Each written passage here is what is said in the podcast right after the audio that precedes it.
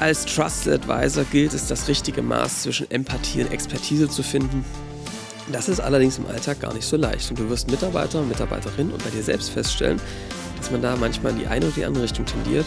Warum die Extreme nicht gut sind, sondern es geht darum, einen richtigen Mittelmaß zu finden. Das richtige Maß, darum geht es in dieser aktuellen Folge. Und natürlich um viel Baumarktthemen. Und um Baumarkt, Angelläden, Postboten.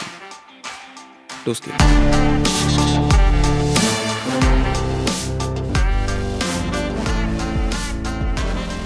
Willkommen zum Scaling Champions Podcast. Konkrete Tipps und Werkzeuge für die Skalierung deines IT-Unternehmens. Hier bekommst du komprimiertes Erfahrungswissen aus über 80 Skalierungsprojekten pro Jahr. Zusammengestellt von Johannes Rasch und Erik Osselmann. Und damit herzlich willkommen zum Scaling Champions Podcast. Mir fällt es richtig schwer, gerade auszugucken. Wir sitzen uns heute mal gegenüber, Johannes. So ist es. Lanz und Precht der Skalierung. Boah, nee, bitte nicht. Doch? Nee, das. Da würde ich intervenieren, aber es ist ein anderes Thema. Johannes. Ja. Wir. Ha Hallo. Wir sind heute mal in Dresden, nehmen hier direkt im Office auf. Ähm, Johannes, wir wollen heute mal über das Thema Trusted Advisor sprechen. Ja. Und zwar kleinen Gegensatz heute mal vielleicht klären, Mhm. oder so ein kleiner Cuvée. Ein Cuvée aus Rot und Weiß. Ja, Rosé quasi. so, ja. hm? Ähm, genau, wir wollen darüber sprechen, dass wie ein Trusted Advisor zwischen Empathie und Expertise hin und her schwanken kann. Und da gibt es gute Beispiele und schlechte Beispiele.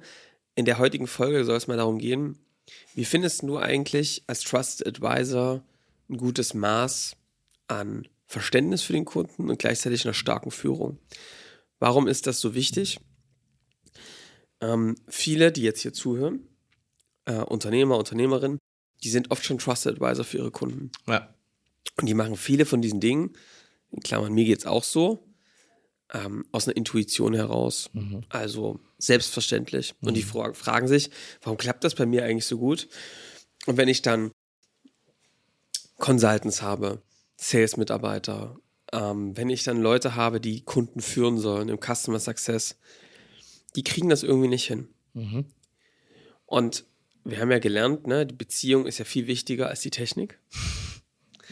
Also ist so ein bisschen die Frage, was heißt denn jetzt eigentlich Beziehung? Wie kann man das denn aufbauen? Und genau darum geht es heute. Wie machst du das bewusst, diese Beziehung aufzubauen zum Gegenüber? Und wobei hilft dir Empathie und Expertise?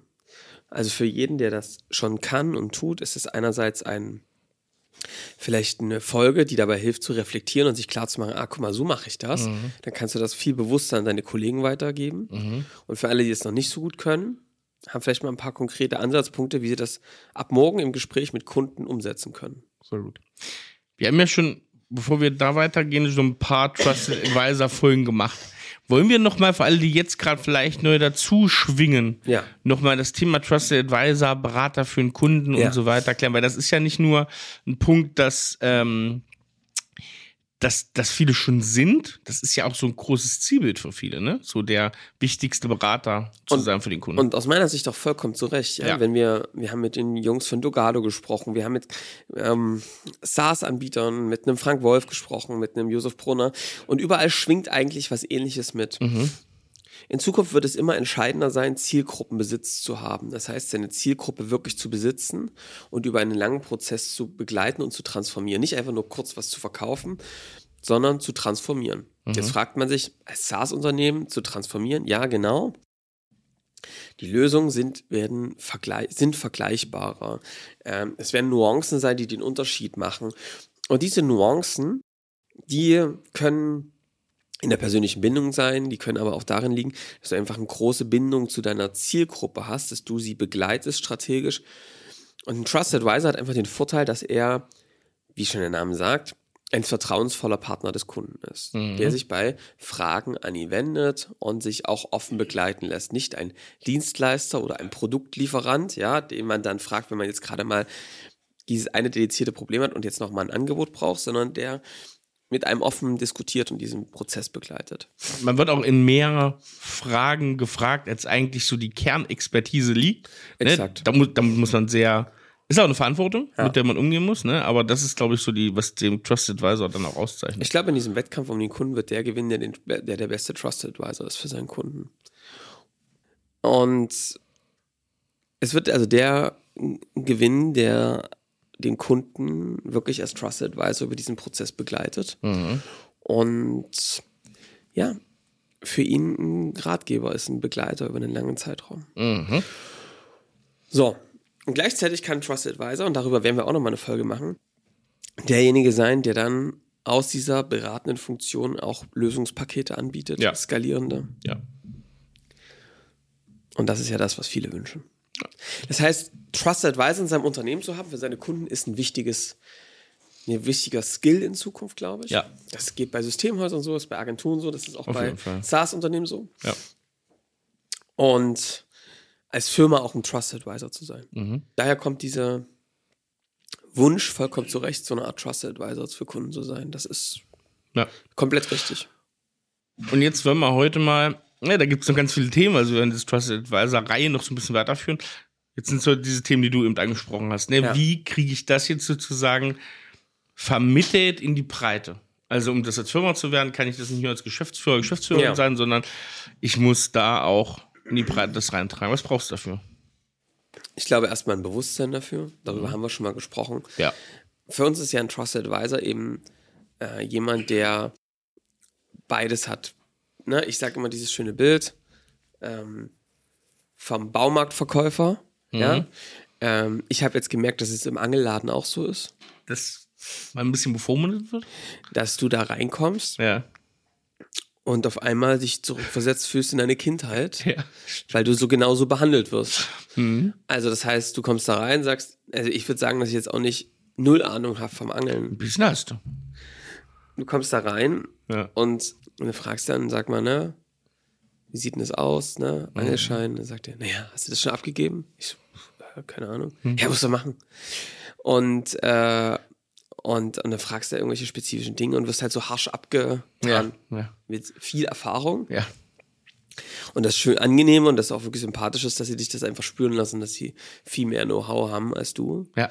Und das schon ganz lange machen und eigentlich mit solchen Amateuren auch nicht so richtig viel zu tun Geben haben. sie wollen. nicht so ab, genau. Gibt es auch in schlechten Weinhandlungen, diesen Art von Verkäufer? Ja. Oder Sympathisch. diesen Art von Kundenmanager sozusagen. Und das sind auch Menschen, die werden schlecht über ihre Kunden reden. Stimmt. Bin ich mir 100% sicher. Ja. Ja. ja. Und Verachtung für ihre Kunden. Zu einem gewissen Punkt. Ich glaube, dass das ein Trusted Advisor unterscheidet. Es gibt also auch Menschen, die werdet ihr hier alle kennen, die extrem viel Expertise haben, es aber nicht raushängen lassen müssen, sondern sehr empathisch auf den Gegenüber gehen, ne? verstanden haben, dass es ihre Aufgabe ist, mit viel Expertise dem Kunden zu guiden, zu helfen. Ja. Das werdet ihr in, bei der wird's- werden euch manchmal Verkäufer, Berater hängen bleiben aus dem Privaten, aus dem Beruflichen, wo du merkst, Mensch, der hat das nicht raushängen lassen, dass er ganz viel Erfahrung hat und der war sehr sympathisch und empathisch, hat gut verstanden, was wir brauchen und was wir wollen. Und das ist etwas, für uns ein Trusted Advisor total ausmacht, Ja. dass du beides hast.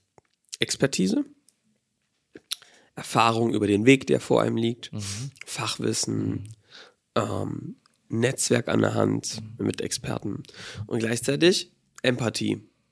Also gut die Probleme des Kunden kennst, sie spiegeln kannst, dich reinversetzen kannst, aber sich nicht mit in sein Loch reinbegibst, weil du dann ja auch nicht helfen kannst, sondern so eine gewisse Distanz hast. Ja.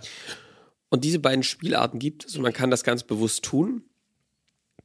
Und heute wollen wir mal darüber reden, wie man das, man kann das überpacen und underpacen.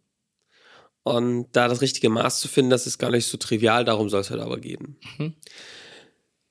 Was ist wichtig dabei? Wir haben gerade schon gesagt, die Beziehung ist für so etwas viel, viel wichtiger als jetzt irgendwelche Techniken.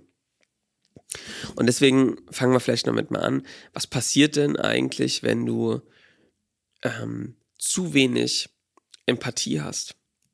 Ich würde es gerne mal sezieren, weil das etwas ist, was doch auch in der IT-Branche immer wieder passiert, dass du Ansprechpartner hast, die vor allem viel Wissen haben, aber die im Kundenservice einfach eine, man sagt immer so schön, man kann es nicht vor den Kunden setzen. Ne? Mhm. Was erlebst du denn da, Erik? Was ist das Problem? Wie fühlt sich das aus Kundensicht an, wenn jemand zu wenig Empathie hat, viel Expertise? Äh, mit wenig Empathie drückst du immer die Ex Expertise drüber. Das ist dieses Angeladen-Ding, Ja. was du gerade gesagt hast, trifft es da sehr gut, Ja. weil du kannst eigentlich nur in eine Richtung gehen, wenn dir das eine fehlt. Ja. Ne? Dann kannst du nur sozusagen sagen, ich gehe jetzt über das Fachliche und da hast du natürlich eine gewisse Erwartungshaltung. Deswegen blickst du oft gar nicht in das echte Problem des Kunden. Weil, wenn der sagt, ey, ganz ehrlich, hier Bildschirm bleibt schwarz, ne?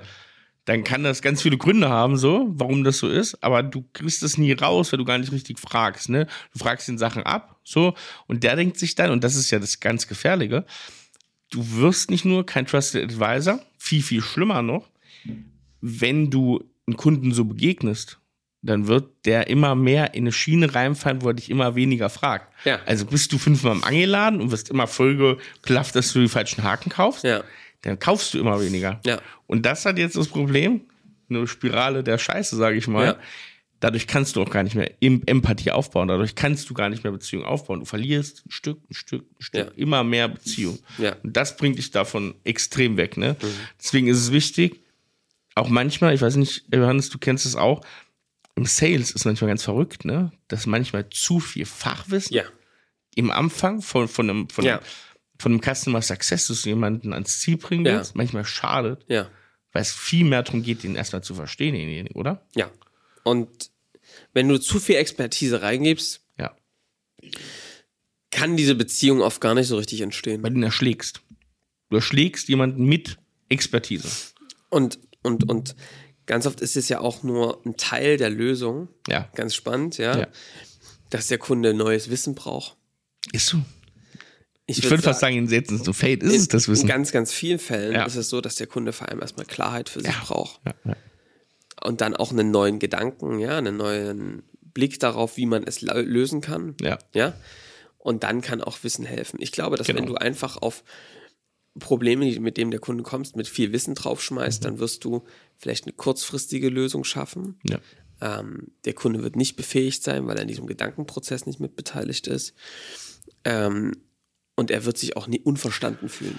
Das ist eine Scheinlösung dann, ne? Also diese, Die ist eine Lösung für dich. ist, genau, ja, ja. Und der, Kunde, und der Kunde fühlt sich aber auch zum Teil dann abgeholt und denkt, ist eine Lösung. Aber genau das ist das Ding. Du musst den, du musst sozusagen, um eine Lösung Raum zu geben und mit Fachlichkeit dann äh, da reinzuspielen, musst du eigentlich erstmal, du musst ein bisschen den Boden bereiten, ne? So ist es. So, das ist genau. Und Erik, was dahinter steckt, ist, hat vor allem was damit zu tun, ich merke, dass doch viele Menschen eigentlich empathisch sind. Mhm. Viele Techniker, viele, ähm, die, wo man sagt, die kann man nicht vor Kunden setzen, doch einfach in Ja. ihrem Privatleben doch sehr empathisch sind. Stimmt. Ja. Warum reagieren die trotzdem so? Ich glaube, man muss da mal einen Schritt zur Seite gehen und das nochmal betrachten. Ich denke, dass sich viele, wie sind die da hingekommen? Die sind als Fachkräfte da hingekommen. Ja? ja. Und eine Fachkraft definiert sich über das, was sie weiß. Ne, also werden wir in unserem Schulsystem dahin entzogen, ne, dass man eine dann gute Note bekommt, wenn man viel weiß oder viel kann. Ja. Ja? Ja. Aber Empathienoten habe ich noch nie. Mhm. Ne? Ja. Habe ich noch nirgendwo gesehen. Ja. Ähm, und deswegen ist es das, worauf unser Fokus hier gesellschaftlich liegt, aber auch im Job. Total. Kann der das fachlich gut lösen. Mhm. Und das ist sicherlich so eine Grundvoraussetzung, die wichtig ist. Mhm. Und ich merke aber, dass es bei vielen die Definition ist von, ne, ich bin eine gute Fachkraft, ich weiß sehr viel, darüber definiere ich darüber definiere ich auch meinen Wert, den ich diesem Team beitrage. Du hast sozusagen auch eine falsche Erziehung, jetzt egal in welchem Ja. Feld, auch unternehmerisch sozusagen, dass du sagst, Ja. bau das und das Ja. und das und das Wissen Ja. auf, ne? Ja.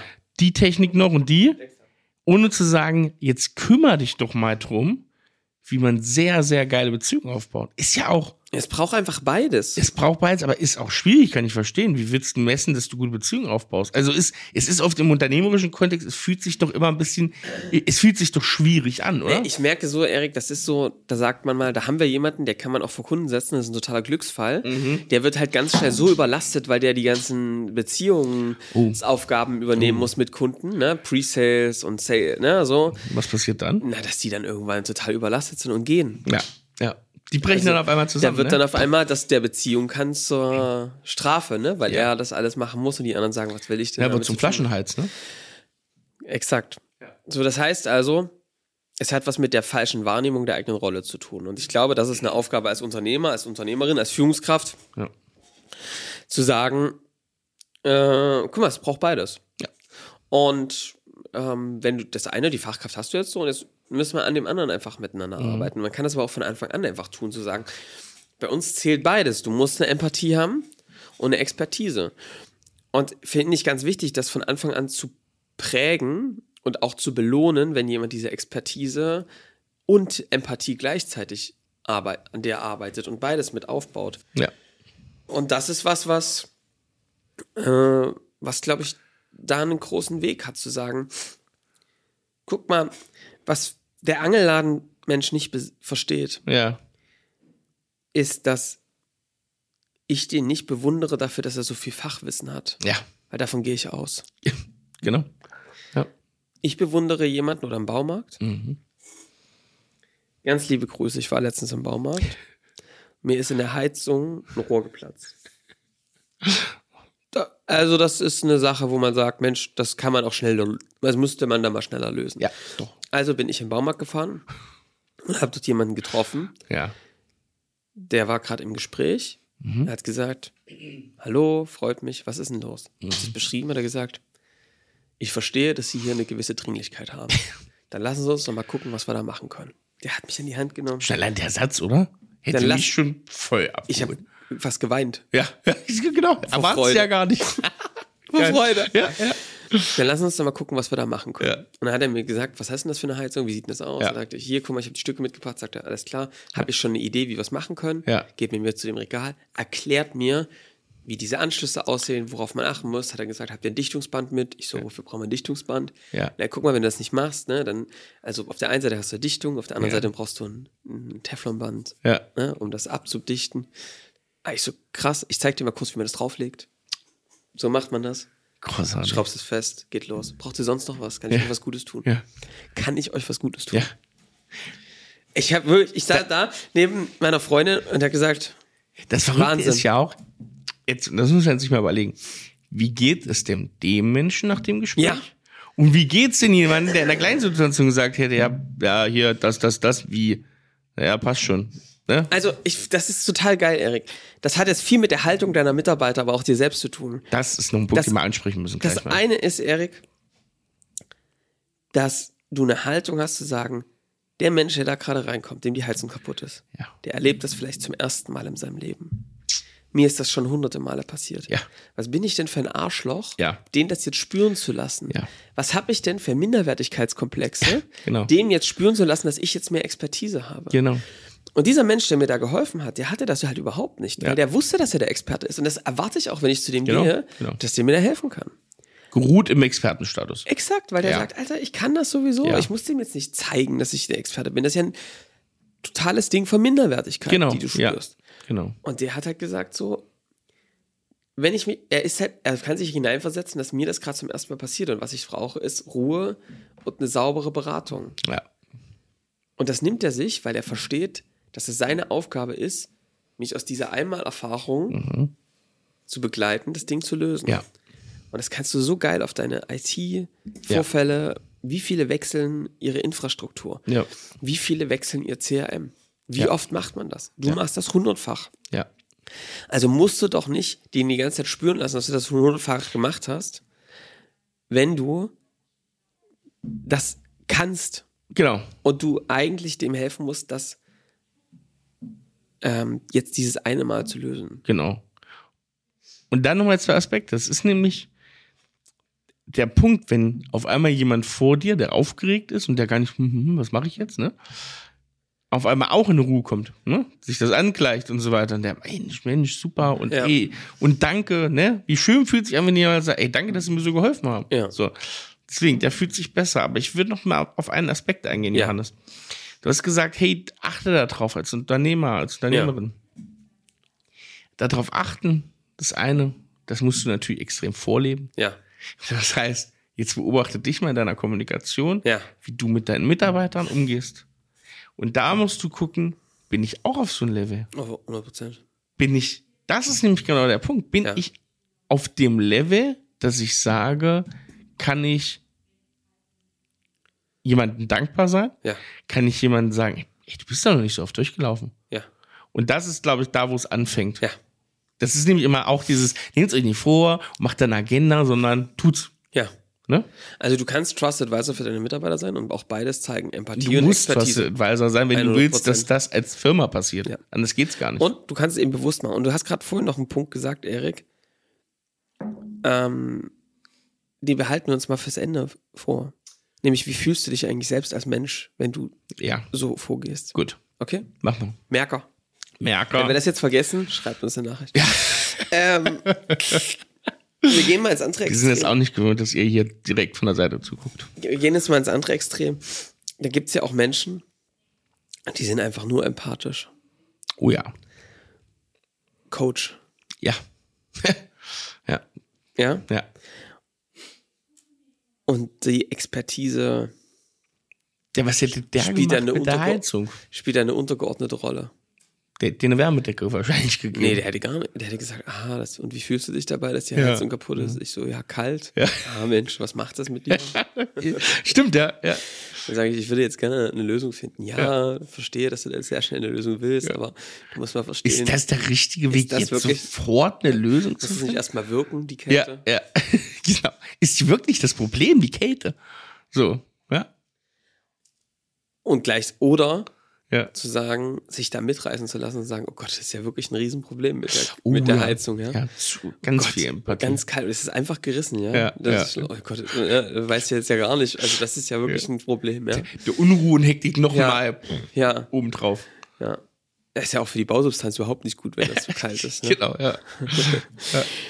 Also was meine ich damit? Es wird auf der anderen Seite auch Menschen geben in deinem Unternehmen, ähm, die zwar Expertise haben, Mhm. aber eben ganz oft zu sehr in dieser Empathie Ja. drinne sind und da auch gar nicht mehr rausfinden. Mhm. Ähm, das geht vor allem oft Projektleitern so, Mhm. Helfern, Mhm. ja. Die sind dann so tief zum Teil in dem Problem des Kunden drinne, dass sie sich selbst da gar nicht so richtig rausziehen können. Und auch das ist nicht ein Trusted Advisor, ja. Also Gefahr ist einfach, dass du dich, dass du die Probleme des Kunden zu deinen machst. Und dann bist du ein Dienstleister, du leistest den Dienst für den Kunden. Und du, ähm, er hat ein Problem, ne? der Kunde kommt im Projekt und sagt, sag mal, ne, bei der und der Sache, das klappt ja jetzt aber noch nicht, ne? Was müsst ihr euch jetzt mal drum kümmern? Ja. Ne? Und es kann ja inhaltlich alles sein, dass ihr da irgendwie einen Auftrag habt, ne? Ja. Aber gleichzeitig ist es irgendwie diese Haltung, ne, Mhm. dass du einfach wirklich im Status stark unter deinem Kunden stehst, dass Ja. du ihm dienst, Ja. Ja. dass er dich wie so ein Handtuch halt benutzt. Auch da fehlt wieder das in sich ruhen, ne? Das in sich ruhen und Die einfach, Basis. ja, auch eine, also stellt euch das mal vor. Mhm. Du gehst zu einem Arzt, Ja. würdest du auch nicht auf die Idee kommen zu sagen, so jetzt machen Sie mich mal hier, ne? Ja. Jetzt machen Sie sich mal gesund. Und dann Ja. sagt er, ja, nee, okay, was soll ich, was soll ich denn da machen jetzt Ja. für Sie? Ja. Hey, ihnen tut der Fuß weh, aber na klar, wenn sie was für die Lunge wollen. Na klar, mache ich Klar, ihn. Ne? ja. So, da wird's nicht hingehen, weil du Ja. halt denkst, so, jetzt führe ich hier den, meinen Bergführer. Ja. Also, ja. Genau. Ne? Das ist ja der absolute Wahnsinn. Ja. So, und, und da, glaube ich, geht auch ganz vielen viel verloren. Ne? Die führen dann einfach auf, den Kunden zu führen. Mhm. Mit Expertise und hohem Status. Ja. Sondern die wären halt zum Teil des Problems. Stimmt. Und dann eskalieren dir Projekte. Mhm. Also in der Regel merke ich, dass dann Projekte eskalieren. Ne? Mhm. Kunde verliert den Status, die Achtung, Ja. Ja, es ist Sehr ganz oft Worte. das Problem, dass wenn du von einem Unternehmer, der Sales macht oder so, übergibst zu Mitarbeitern, Mhm. dass das dann passiert, wenn der andere nicht bewusst darin trainiert ist, beides zu machen. Und dann springst du wieder rein. Und dann bist du in der Scheiße. Ja, und warum, warum ist denn das eigentlich so? Naja, ein Unternehmer, eine Unternehmerin haben per se, per Hierarchie, per ihrer Rolle hohen Status, weil sie in ihrer Organisation eine Rolle haben, führen, mehrere Menschen führen, ja, ganz gesellschaftlicher Status. Ja. Und Mitarbeiter, der jetzt auf einmal da übernimmt, hat das per Rolle einfach nicht. Ja. Der muss das über was anderes gleichzeitig noch mit ausgleichen. Und zwar, dem, dass er eben auch Expertise zeigt. Und Expertise heißt nicht unbedingt Wissen. Ja, genau. Expertise kann zeigen, ich habe das schon ganz oft gemacht. Ja, ich bin, ich weiß genau, welche Schritte jetzt für dich wichtig sind. Ich nehme dich und führe dich durch diesen Weg hindurch. Ich Mhm. beherrsche die Methoden sehr gut. Genau. Ich kann aber auch das Wissen frei anwenden. Ich habe jetzt nicht einen festen, ne, nur einen Mhm. Ja. festen Plan, Ja. wo ich dann nervös werde, wenn was nicht funktioniert, sondern Ja. ich kann damit frei spielen. Ja. Und wenn du das nicht machst, bewusst, lässt du den Kunden darüber entscheiden, welche Positionierung du hast. Ja, es gibt ja diesen schönen Spruch, wer sich nicht positioniert, wird positioniert. Das gilt für Unternehmen, das gilt aber auch für Menschen. Ja. Das heißt also, ein typischer Knackpunkt ist, jemand macht Sales Ja. und dann kommt der nach dem Workshop in das Kickoff Ja. und ähm, dann hast du auf der anderen Seite da jemanden sitzen, der eher wirklich Dienst leistet und nicht ein Trusted Advisor ist. Ja. der auch nicht mit einem gesunden Egoismus Genau. ähm, und einer gesunden Stärke da irgendwie durchführt. Das heißt zum Beispiel, dass der sowas vergisst, wie vor dem Kickoff mit allen, mit dem Unterne äh, mit dem Kunden alleine zu sprechen, Mhm. Mhm. ihn zum Verbündeten zu machen, Mhm. Empathie zu zeigen, Ja. aber auch zu zeigen, ich weiß, wie man sowas angeht. Mhm. Man redet erst mit dem echten Entscheider, Ja. versteht, was der will, Ja. baut Bindung auf und geht dann in das Team und führt die auf den Berg hinauf. Genau. Und der sorgt zum Beispiel nicht dafür, auch Statuszuweisung sich bewusst zu geben. Mhm. Ja, also das kann man jetzt von halten, was man will, aber es ist super wichtig, dass die Menschen, die vor einem sitzen, innerhalb kürzester Zeit ihre Skepsis und ihre Fragen verlieren, ob der, der da vor ihnen sitzt, das wirklich auch kann. Ich will es noch mal kurz unterstreichen, warum das so wichtig ist. Wir haben vorhin das gesagt, dass du nicht nur in dieser Expertise kommen kannst, weil du dann gar nicht auf das Problem in der Tiefe verstehst. Ja. Dadurch kannst du Expertise nicht anwenden. Hier haben wir ein bisschen anders gelagerten Case, aber sehr ähnlich. Du wirst jemanden, der dich im Status nicht anerkennt, wirst du gar nicht zur Expertise hinkommen, ne? selbst wenn Ja. du sie theoretisch hast, Ja. weil du niemals, weil es wird sich niemand in der Tiefe öffnen, Ja. um das Problem wirklich zu verstehen, Ja, weil der das, weil der nicht glaubt, dass du das kannst, weil Ja. du zu devot bist, weil du keine Zuschreibung von Kompetenz bekommen kannst. Und eine Kompetenz zu haben und eine Kompetenzzuschreibung, egal. ja. Das ist nicht. Also das heißt, es ist ein faktisch einfach ein wichtiger Punkt, sich Ja. selbst Kompetenz zuzuschreiben. ja, genau. Das fällt vielen schwer. Das ist unsere Erziehung. Ja. Ja, das wirkt ja total arrogant. Es ist halt dieser, jetzt muss man mal überlegen, was wir gerade die ganze Zeit sagen. Das ist ja auch ein äh, Ritt auf der Rasierklinge. Das ist ja auch ein totaler Balanceakt. Das ist wir ein sagen der- Balanceakt. An der einen Seite, du musst ja der Expertise bewusst sein, eine Ruhe haben, Ja. die spüren. Der anderen Seite sagen wir, ja, ganz ehrlich, du darfst aber auch nicht vergessen, du musst empathisch sein, ne? Also du musst ähm, und darfst nicht zu empathisch sein. Also du musst eigentlich so austarieren. Du wirst wahrscheinlich, Also, jeder Erik, entwickelt mal, sich ja dahin. Der Baumarktmitarbeiter, ja, der, der schafft es schon, Expertise zu zeigen aufgrund seines Settings, in dem er Genau. unterwegs ist. ja, Ja? Ja. Der steht dort, ist der Ansprechpartner für diese Rohre. Der kommt erstmal mit der Empathie um die Ecke. ja, Und gleichzeitig gibt es so ein paar Sätze, die das der sagt, ah, alles klar, wenn sie das sagen, ist mir schon vollkommen klar, woher, lösungsorientiert. woher das halt. kommen kann. Ja. Ja? So was sagt jemand, der so eine Dinge schon erlebt hat. Genau. Jemand, der es nicht erlebt hat, sagt, steht davor und denkt sich, okay, das ist äh, echt ein Problem. Ja, da müssen wir jetzt erstmal gucken, was wir da machen. Ne? Das ist Unsicherheit. Und gleichzeitig würde jemand mit viel Expert, also der auch seine Expertise sich bewusst ist, gesund, ähm, wenn da jemand die anzweifelt, ganz klar sagen, du, ich verstehe, dass du, dass es Skepsis gibt, ne? Habe ich in so einem, hätte ich in so einer Situation auch. Ich kann dir mal ein bisschen berichten von den Projekten, die ich bisher durchgeführt habe. Ne? Da war das ganz, waren das ganz ähnliche Situationen. Und über so eine Sachen findet, kann man sehr gut sich eine eigene Zu- Kompetenzzuweisung finden. Unternehmer, Unternehmerinnen machen das ganz bewusst. Ja, da werden die Referenzen und all das, was in dem Unternehmen passiert, oft auf die Unternehmer, Unternehmerinnen übertragen. Ja, Mitarbeiter, gerade in so einem Setting, glaube ich, müssen das immer noch mal wieder bewusst auch tun. Das kann man trainieren, das kann man üben. Ich finde es wichtig, weil es hilft, dass du bei dem Kunden in der richtigen Schublade liegst. Ja. Und dass er dir auch zuhören kann. Und ja, ich glaube, man darf, genau so ist es, Erik. Es geht darum, ein Gefühl dafür zu entwickeln, nicht in die eine oder die andere Richtung zu übertreiben. Wir wollten heute mal, in der Folge wollen wir einfach mal zeigen, dass es beide Facetten gibt. ja, Und dass es jetzt nicht so ist, dass du jetzt einfach sagst, gut, du musst jetzt von der einen Seite alles machen, sondern du musst eigentlich Genau. gucken, wo ist denn schon meine Stärke? Ja, genau. Wie kann ich das vielleicht an, auf andere übertragen, weil ich da gut helfen kann? Und wo kann ich noch was zusätzlich tun, um zum Beispiel, wenn ich jetzt zu viel, wenn ich viel Expertise habe, weil die Empathie noch ausbauen kann, was Mhm. kann ich denn da systematisch für tun, um mich damit zu beschäftigen? Ne? Meine eigene Haltung dazu zu verändern. Wenn ich die Expertise habe, aber sie nicht richtig zeigen kann, Mhm. Kann ich sie einerseits aufbauen und kann andererseits bewusste Zuweisungen erzeugen, ja, die klar machen, dass ich, dass du das kannst, Ja. ohne dass es plump wirkt. Ja. Und ich glaube, dass Ruhe und, inner und, und so eine Gelassenheit dabei sehr, sehr viel helfen. Zu Ruhe und gelassen gehört aber auch, das ist so ein Leitplanke, links, rechts, ne? Und du wirst überall mal dagegen schlagen. Und dieser 100%. Mensch aus dem Baumarkt mit der Heizung. Vielleicht gibt es einen Kunden, der kann sich noch erinnern, wie das Gespräch mit dem vor zehn Jahren war und wird dann sagen, ach ja, zum Beispiel, das war so ein ganz lascher Typ, der hat überhaupt nichts empfohlen. Oder das war so ein ganz, der war auch, der war ein bisschen pampig, Barsch. ne? Der hat grad, ne? Und das, das ist halt, da muss man sich auch mal bewusst sein, ne? Nur weil wir das hier erzählen, heißt es ja nicht, dass dieser Weg schon fertig ist, ne? Naja, du merkst halt schon, Erik, dass diese, also, wenn wir jetzt nochmal das ein bisschen einen Strich drunter machen, dass wenn ihr mal überlegt, was waren denn solche Trusted Advisor, die euch im privaten und beruflichen gegenüber gestanden haben. Mein Postbote ist zum Beispiel so. Ja?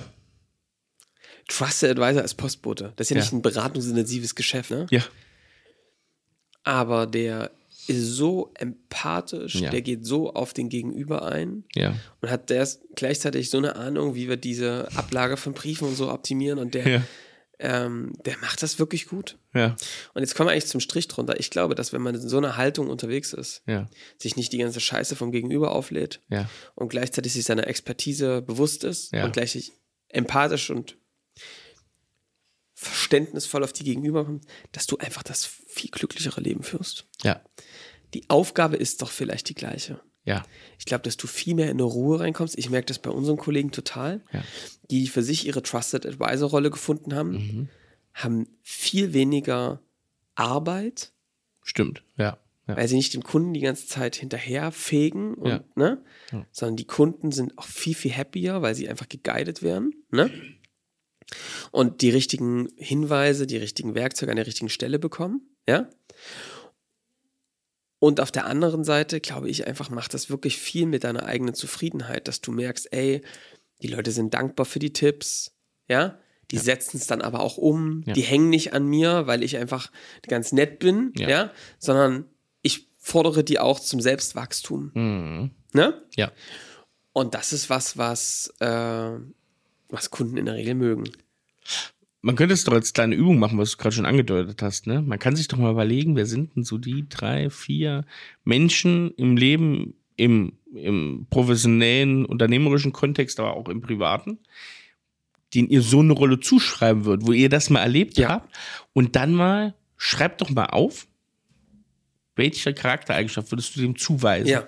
Und wenn ihr den gut kennt, macht auch vielleicht mal ein Gespräch Sinn, ne? Wie ist denn der da hingekommen, Ja. so in sich zu ruhen? Ich finde es auch wichtig, diese Geschichten zu sammeln von diesen Menschen, Oh ja. die du erlebst. Oh hast. ja. Ja, du hast das jetzt gemerkt, dass wir auch jeder ein Bild, für mich oder für uns hat sich dieses Trusted Advisor Bild auch zusammengesetzt aus ganz vielen Leuten, die wir erlebt haben. Guides, Vorbilder. Ja. wir haben da auch intern ein klares Würdigen, so ein paar Ziele und so ein paar Vorbilder, die wir uns einfach immer wieder nehmen. Und haben es auch zur Identität gemacht. Genau. Und bei uns ist es tatsächlich so, dass auch jeder Guide für sich auch immer bewertet, wie empathisch bin ich, wie stark ist meine Expertise Ja. und das auch ähm, vorantreibt. Ja. Ja? Ja. Und, und, und daran auch bewusst arbeitet mit seinen 1 zu 1. Ja. Und das finde ich einen wichtigen Punkt, ja, dass du das auch mit deinen, mit deinen Mitarbeitern ins Gespräch gehst, sagst, guck mal, wenn wir uns so weiterentwickeln, wir müssen diese Trusted Advisor sein. Übrigens ist ein Trusted Advisor, wenn du viele Trusted Advisor in deinem Unternehmen hast, einer der Garanten, dass du abgeben kannst. Mhm. Oh ja. Mhm. Ja. ja. Weil sie es oft in einer ähnlichen Art und Weise tun wie du, nicht genauso, aber ähnlich. Ist auch egal, ob sie es gleich tun. Dadurch schafft sich Vertrauen. Ne? So ist es. Ja. Ja. Und wenn du das schaffst, dann kannst du ähm, mit den Leuten ins Gespräch gehen, was brauchst du denn noch? Was können wir weiter ausbauen? Ja. Ich glaube, für beides gibt es super Werkzeuge, was man erlernen kann. Empathie kann man erlernen, Expertise kann man erlernen. Ja. ähm, geht beides und man muss es sich bewusst machen. A, dass es das gibt und B, wo die Menschen realistisch stehen Ja. und wie man sie dahin entwickeln kann. Ja. Sehr gut. Und vielleicht hilft dir das jetzt als Unternehmer, Unternehmerin, mein Blick, oder vielleicht machst du das jetzt mal als Aufgabe, meinen Blick auf dich Ja. als erstes zu werfen. Wo stehst denn du da? Ja. Was machst du da? Und dann auch einen Blick auf deine Mitarbeiter zu werfen und mit denen in den Dialog zu gehen, zu sagen, guck mal, das ist was, was wichtig wird. Wie siehst denn du dich da selbst? Oh ja. Was brauchst du noch, Ja. um zu dem Trusted Advisor für deine Kunden zu werden? Den Entwicklungsprozess die Mitarbeiter mitnehmen, ne? Ja. ist, glaube ich, richtig gut. Weil da werden auch ganz viele Ideen kommen, die du gar nicht selber auf dem Schirm hast als Unternehmer, Unternehmerin. Ja, Cool. geil. Passt. Du hattest noch ein, was macht das mit dir? Das wird man noch einbauen. Naja, ich glaube halt, das ist ja irgendwie das, was ich gerade schon gesagt habe. Ich glaube, dass das einen selbst sehr, sehr viel glücklicher macht. Ja. Ich glaube, dass du das leichtere Leben hast, obwohl die Aufgaben die gleichen sind. Mhm. Weil du auch mehr, weil die Beziehungen, die du hast, intensiver sind. Ja. Du den Kunden im Zweifel auch, wenn du das richtig verstanden hast, mehr selbst tun lässt, Ja. als eine Mission, denjenigen auszubilden. Ja. Der Heizungstyp, Ja. Der hat mich darin ausgebildet. Beim nächsten Ja. Mal muss ich den das nicht nochmal fragen. Ja, ja, stimmt. Ja, und, und, und nochmal dazu, ne?